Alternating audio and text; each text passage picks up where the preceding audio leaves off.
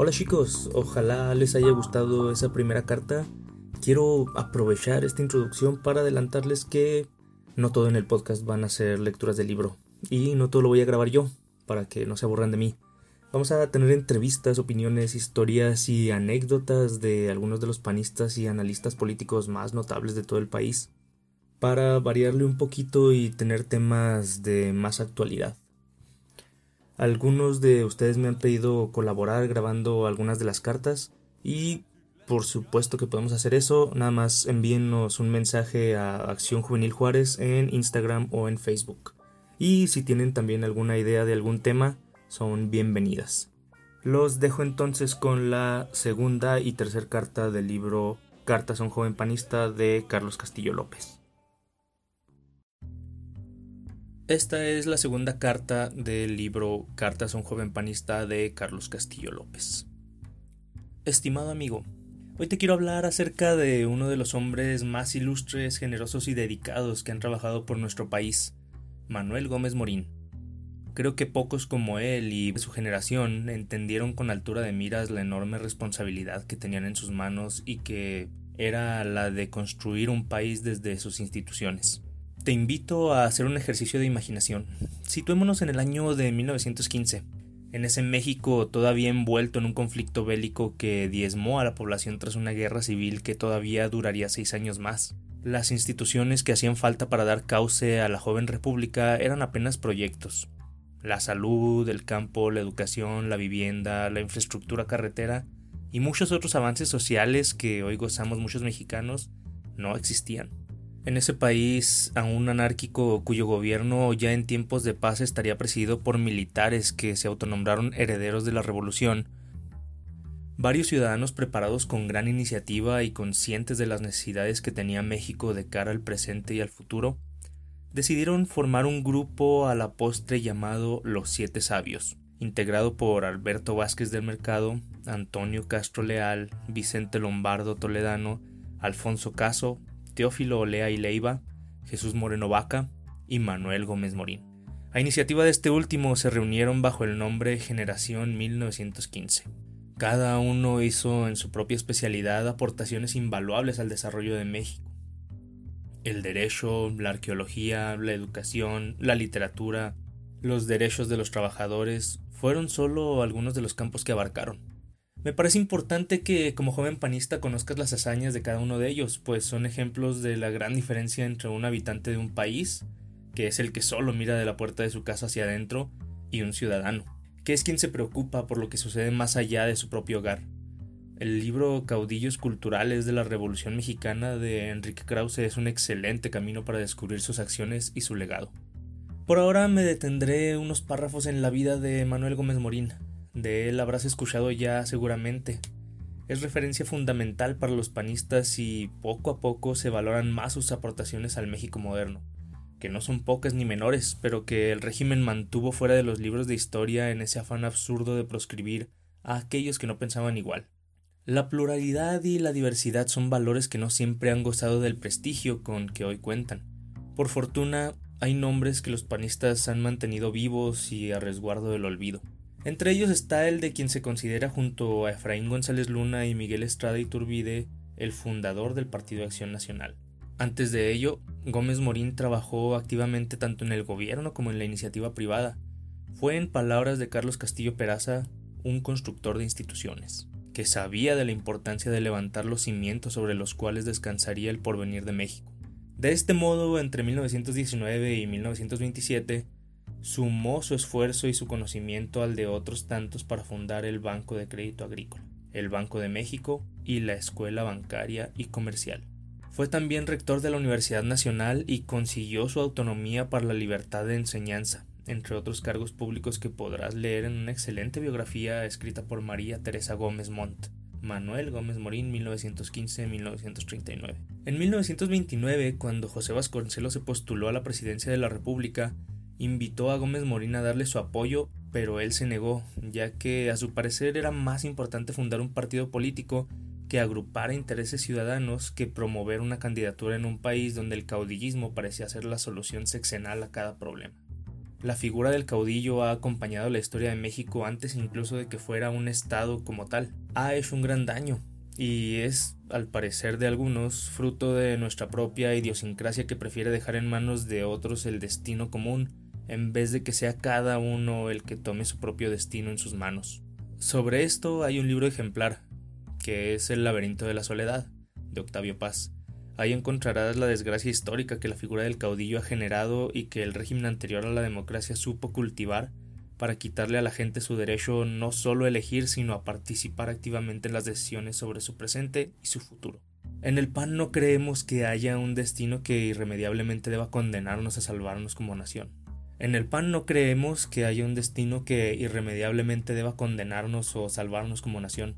Creemos en la acción responsable, en la legalidad, en la vía institucional, en la fuerza de la ciudadanía. Estos han sido nuestros mejores argumentos desde 1939, cuando el partido fue fundado en la Ciudad de México en una histórica asamblea en la que participaron delegaciones de todo el país. Era septiembre de ese año y durante un fin de semana aquella primera generación de panistas discutieron, votaron y aprobaron los estatutos y la doctrina que se sometió a la asamblea que redactaron don Efraín González Luna y el propio Gómez Morín. Desde esa fecha, los ideales que han sido derrotero del trabajo político de Acción Nacional quedaron asentados y perduran hasta hoy. Es bueno aprenderlos a fondo, pues reúnen lo mejor de una corriente filosófica llamada humanismo político. Suma del pensamiento de filósofos clásicos como Aristóteles y Santo Tomás de Aquino, a la que se añaden las teorías de pensadores contemporáneos como Jacques Maritain, Emmanuel Mournier, Emmanuel Levinas y otros tantos. No quiero abrumarte con un listado de nombres y teorías que podrás encontrar en la obra de los grandes ideólogos del PAN, que tendremos ocasión de abordar en nuestros sucesivos intercambios. Solo quiero destacar que estas ideas y esta doctrina son el eje de la actividad partidista. Es lo que nos ha hecho distintos de otras opciones políticas y lo que ha permitido dar continuidad a nuestra labor por México. En tu comité podrás encontrar esos textos básicos y en caso contrario es importante que exijas a tu secretario de formación o al secretario de acción juvenil que los incluya en las bibliotecas de las oficinas y que estén al alcance de todos. Termino esta carta y perdona que así sea, pero el tema de la doctrina panista me resulta apasionante con una anécdota. Cuando el marxismo se convirtió en la ideología de moda en Europa a principios del siglo XX, era una serie de postulados filosóficos que, como su nombre lo indica, eran parte de la obra de Karl Marx. Cuando los marxistas tuvieron prisa por difundir su ideario, lo comenzaron a resumir en panfletos y libros, digamos, más digeribles que resumían una filosofía en algunas pocas páginas. Más adelante, cuando la prisa era mayor porque la carrera contra el liberalismo exigía masas para sumar a más y más ciudadanos de todo el mundo, esas pocas páginas se convirtieron en una serie de frases que se corearon en las grandes protestas de los años 60. Así, lo que comenzó como una filosofía terminó en eslóganes que a fuerza de repetirse perdieron su significado y su capacidad de transmitir ideas profundas. Es importante tener esto en cuenta para evitar que la doctrina del pan le pase lo mismo. Duda de quienes repiten como merolicos frases de los fundadores y nunca han andado en su pensamiento. Evita también repetirlas sin entenderlas a fondo y tener claro la historia que hay detrás de ellas, el contexto en el que nacieron, la obra de la que provienen e incluso la biografía de quien las pronunció.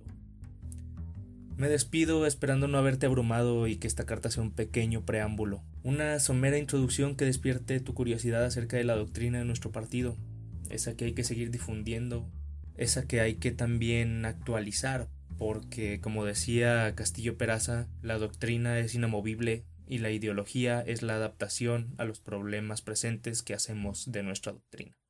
Hasta la próxima. Esta es la carta número 3 del libro Cartas a un joven panista de Carlos Castillo López. Estimado amigo, me comentas que hoy tuviste la primera reunión en tu comité con los integrantes de Acción Juvenil de tu estado. Qué bueno que te topas con un partido de puertas abiertas, donde los jóvenes tienen modo de participar, de aprender, de sumarse a las actividades, de tomar los cursos y la capacitación que son indispensables para entender y practicar cabalmente la doctrina del PAN. Por desgracia, no pasa lo mismo en otras agrupaciones políticas. En lo personal he visto a priistas de 40 años que le siguen cargando el portafolio a priistas de 60, esperando detrás del jefe una oportunidad para participar, que les toque dirían por ahí. La gran ventaja de Acción Nacional frente a sus adversarios es su vocación democrática. El PAN es una organización que se dio a sí mismo las reglas que fueron votadas democráticamente. normas, estatutos, códigos de ética y una serie de instrumentos legales que garantizan la participación de quien así lo decida en un marco de justicia en el que, sin importar quién seas o de dónde provengas, tengas oportunidad de construir tu propio camino y de llegar hasta donde tu voluntad te lleve. El modelo es meritocrático, es decir, que sean justamente los mejores los que cuenten con más méritos quienes se presenten ante la militancia para ser votados. Esto solo es posible en un marco de democracia, de suerte que será una convención la que elija a quien le parezca el perfil más apto. La práctica interna de la democracia ha permitido al PAN tener los argumentos para exigir democracia en México. Esa fue una de las batallas más importantes que libró el partido desde su fundación, que el voto fuera respetado, que la voluntad de la mayoría fuera la que decidiese el destino común de la nación. Para lograrlo, fue necesario partir de instituciones que garantizaran que esa participación y ese voto tuvieran el enorme valor que le damos en el PAN. El voto es el arma de la paz, y la participación en las elecciones es fundamental para que entre todos asumamos la construcción responsable de nuestro país. De esa larga lucha nació el Instituto Federal Electoral, el Tribunal Electoral, el padrón de electores, la credencial para votar con fotografía, la convocatoria a que fuese la propia ciudadanía y no los partidos, mucho menos el gobierno, quien contara los votos y se sumara a la organización de los comicios. Todos estos términos que hoy son moneda corriente en nuestro país exigieron una batalla dura, complicada que incluso costó vidas a lo largo del siglo XX, pero que al final nos permite tener gobiernos y representantes legítimos, electos por la vía legal y en apego a los reglamentos que como sociedad nos hemos dado. Por eso es tan importante cuidar nuestras instituciones, porque los panistas sabemos cuánto sacrificio tomó consolidarlas. Por eso es importante respetar los designios de la autoridad electoral, defenderlos, apelarlos por la vía institucional, cuando los consideremos injustos, pero asumir siempre sus decisiones porque son ellos los que tienen la última palabra. En tu carta me comentas acerca de las dudas que tienes respecto de qué estudios pueden complementar tu formación en la política. Sin duda es necesario conocer algunos preceptos básicos de derecho, de economía, de historia, de la doctrina del PAN, de organización electoral, pero muchos de estos son conocimientos que puedes ir adquiriendo por ti mismo desde la práctica y la participación en las actividades cotidianas del partido, o desde la lectura de algunos de los autores que te mencioné en la carta anterior. También te recomiendo, cuando te sea posible, escuchar el testimonio de los viejos panistas, de los que vivieron en carne propia las gestas heroicas por la democracia de nuestro país. Hay relatos, anécdotas y experiencias que solo se transmiten de manera oral, Acude con ganas a las pláticas que organice tu comité y cuando te sea posible, acude a las que organicen otros. La historia local del partido es muy valiosa y es difícil encontrarla en los libros salvo por aquellas colecciones llamadas Memorias del PAN, que inició Luis Calderón Vega, y continuaron otros autores, pero que por desgracia no se ha actualizado y a mi parecer ya no podría extenderse más en ese formato, pues el PAN ha crecido en los últimos años mucho más de lo que cabe enumerar en cualquier libro. Creo que me he desviado de nuevo del tema original de tu pregunta inicial. Me dices que te quedó un mal sabor de boca de la reunión a la que acudiste a causa de una discusión que tomó varias horas y cuyo resultado fue adverso al que tú defendías. En principio te digo que discutir, escuchar argumentos ajenos y exponer los propios es uno de los grandes valores de la democracia, pero que debe llevar de la mano la voluntad de trascender la discusión para llegar a los acuerdos. Habrá ocasiones en que logremos, con ideas, con retórica, con el uso de la palabra, convencer y ganar una votación. Habrá veces en que seamos derrotados y la mayoría nos niegue el triunfo. En uno y otro caso es importante hacer valer la generosidad. Los grandes avances democráticos solo se logran cuando las partes están dispuestas a ceder y dejamos de lado la postura del todo o nada, que suele terminar en nada. No será la primera ni la última vez que participes en las discusiones y quizá llegue a ocurrir que a la postre la postura derrotada sea la que tenga la razón. Entonces habrá ocasión para un nuevo debate, para corregir el rumbo y seguir avanzando.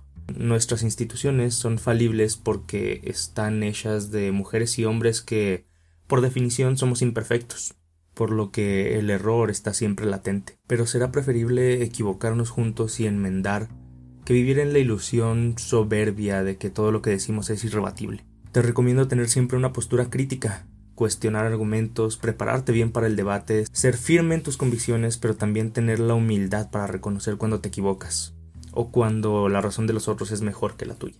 La generosidad de nuevo, es fundamental para la convivencia en cualquier organización, máxime en la nuestra, que la lleva como lema y que no debe solo quedarse en el papel, sino practicarse tanto en la actividad cotidiana como en las decisiones colegiadas. Habrá veces que ya te tocará presenciarlo, un grupo triunfe sobre otro en la elección de tu secretario nacional o estatal, y podrás medir la calidad humana de quien quede al frente por su generosidad frente al derrotado. Quien se empeña en incluir a su equipo exclusivamente, aún a sabiendas de que en otros equipos hay personas de más talento, no estará rodeado por los mejores. Faltará a la meritocracia que te comentaba líneas arriba, y muy probablemente tendrá un desempeño, si no mediocre, sí de mucho menor nivel que si reuniera a quienes poseen las mejores cualidades. La práctica de la generosidad es compleja y suele empañarse por el orgullo. Para evitarlo, las contiendas, los debates y las discusiones deben ser siempre en un marco de respeto y de apego a las normas, para que al final las heridas propias de toda competencia no generen divisiones profundas que afecten el desempeño del grupo en general.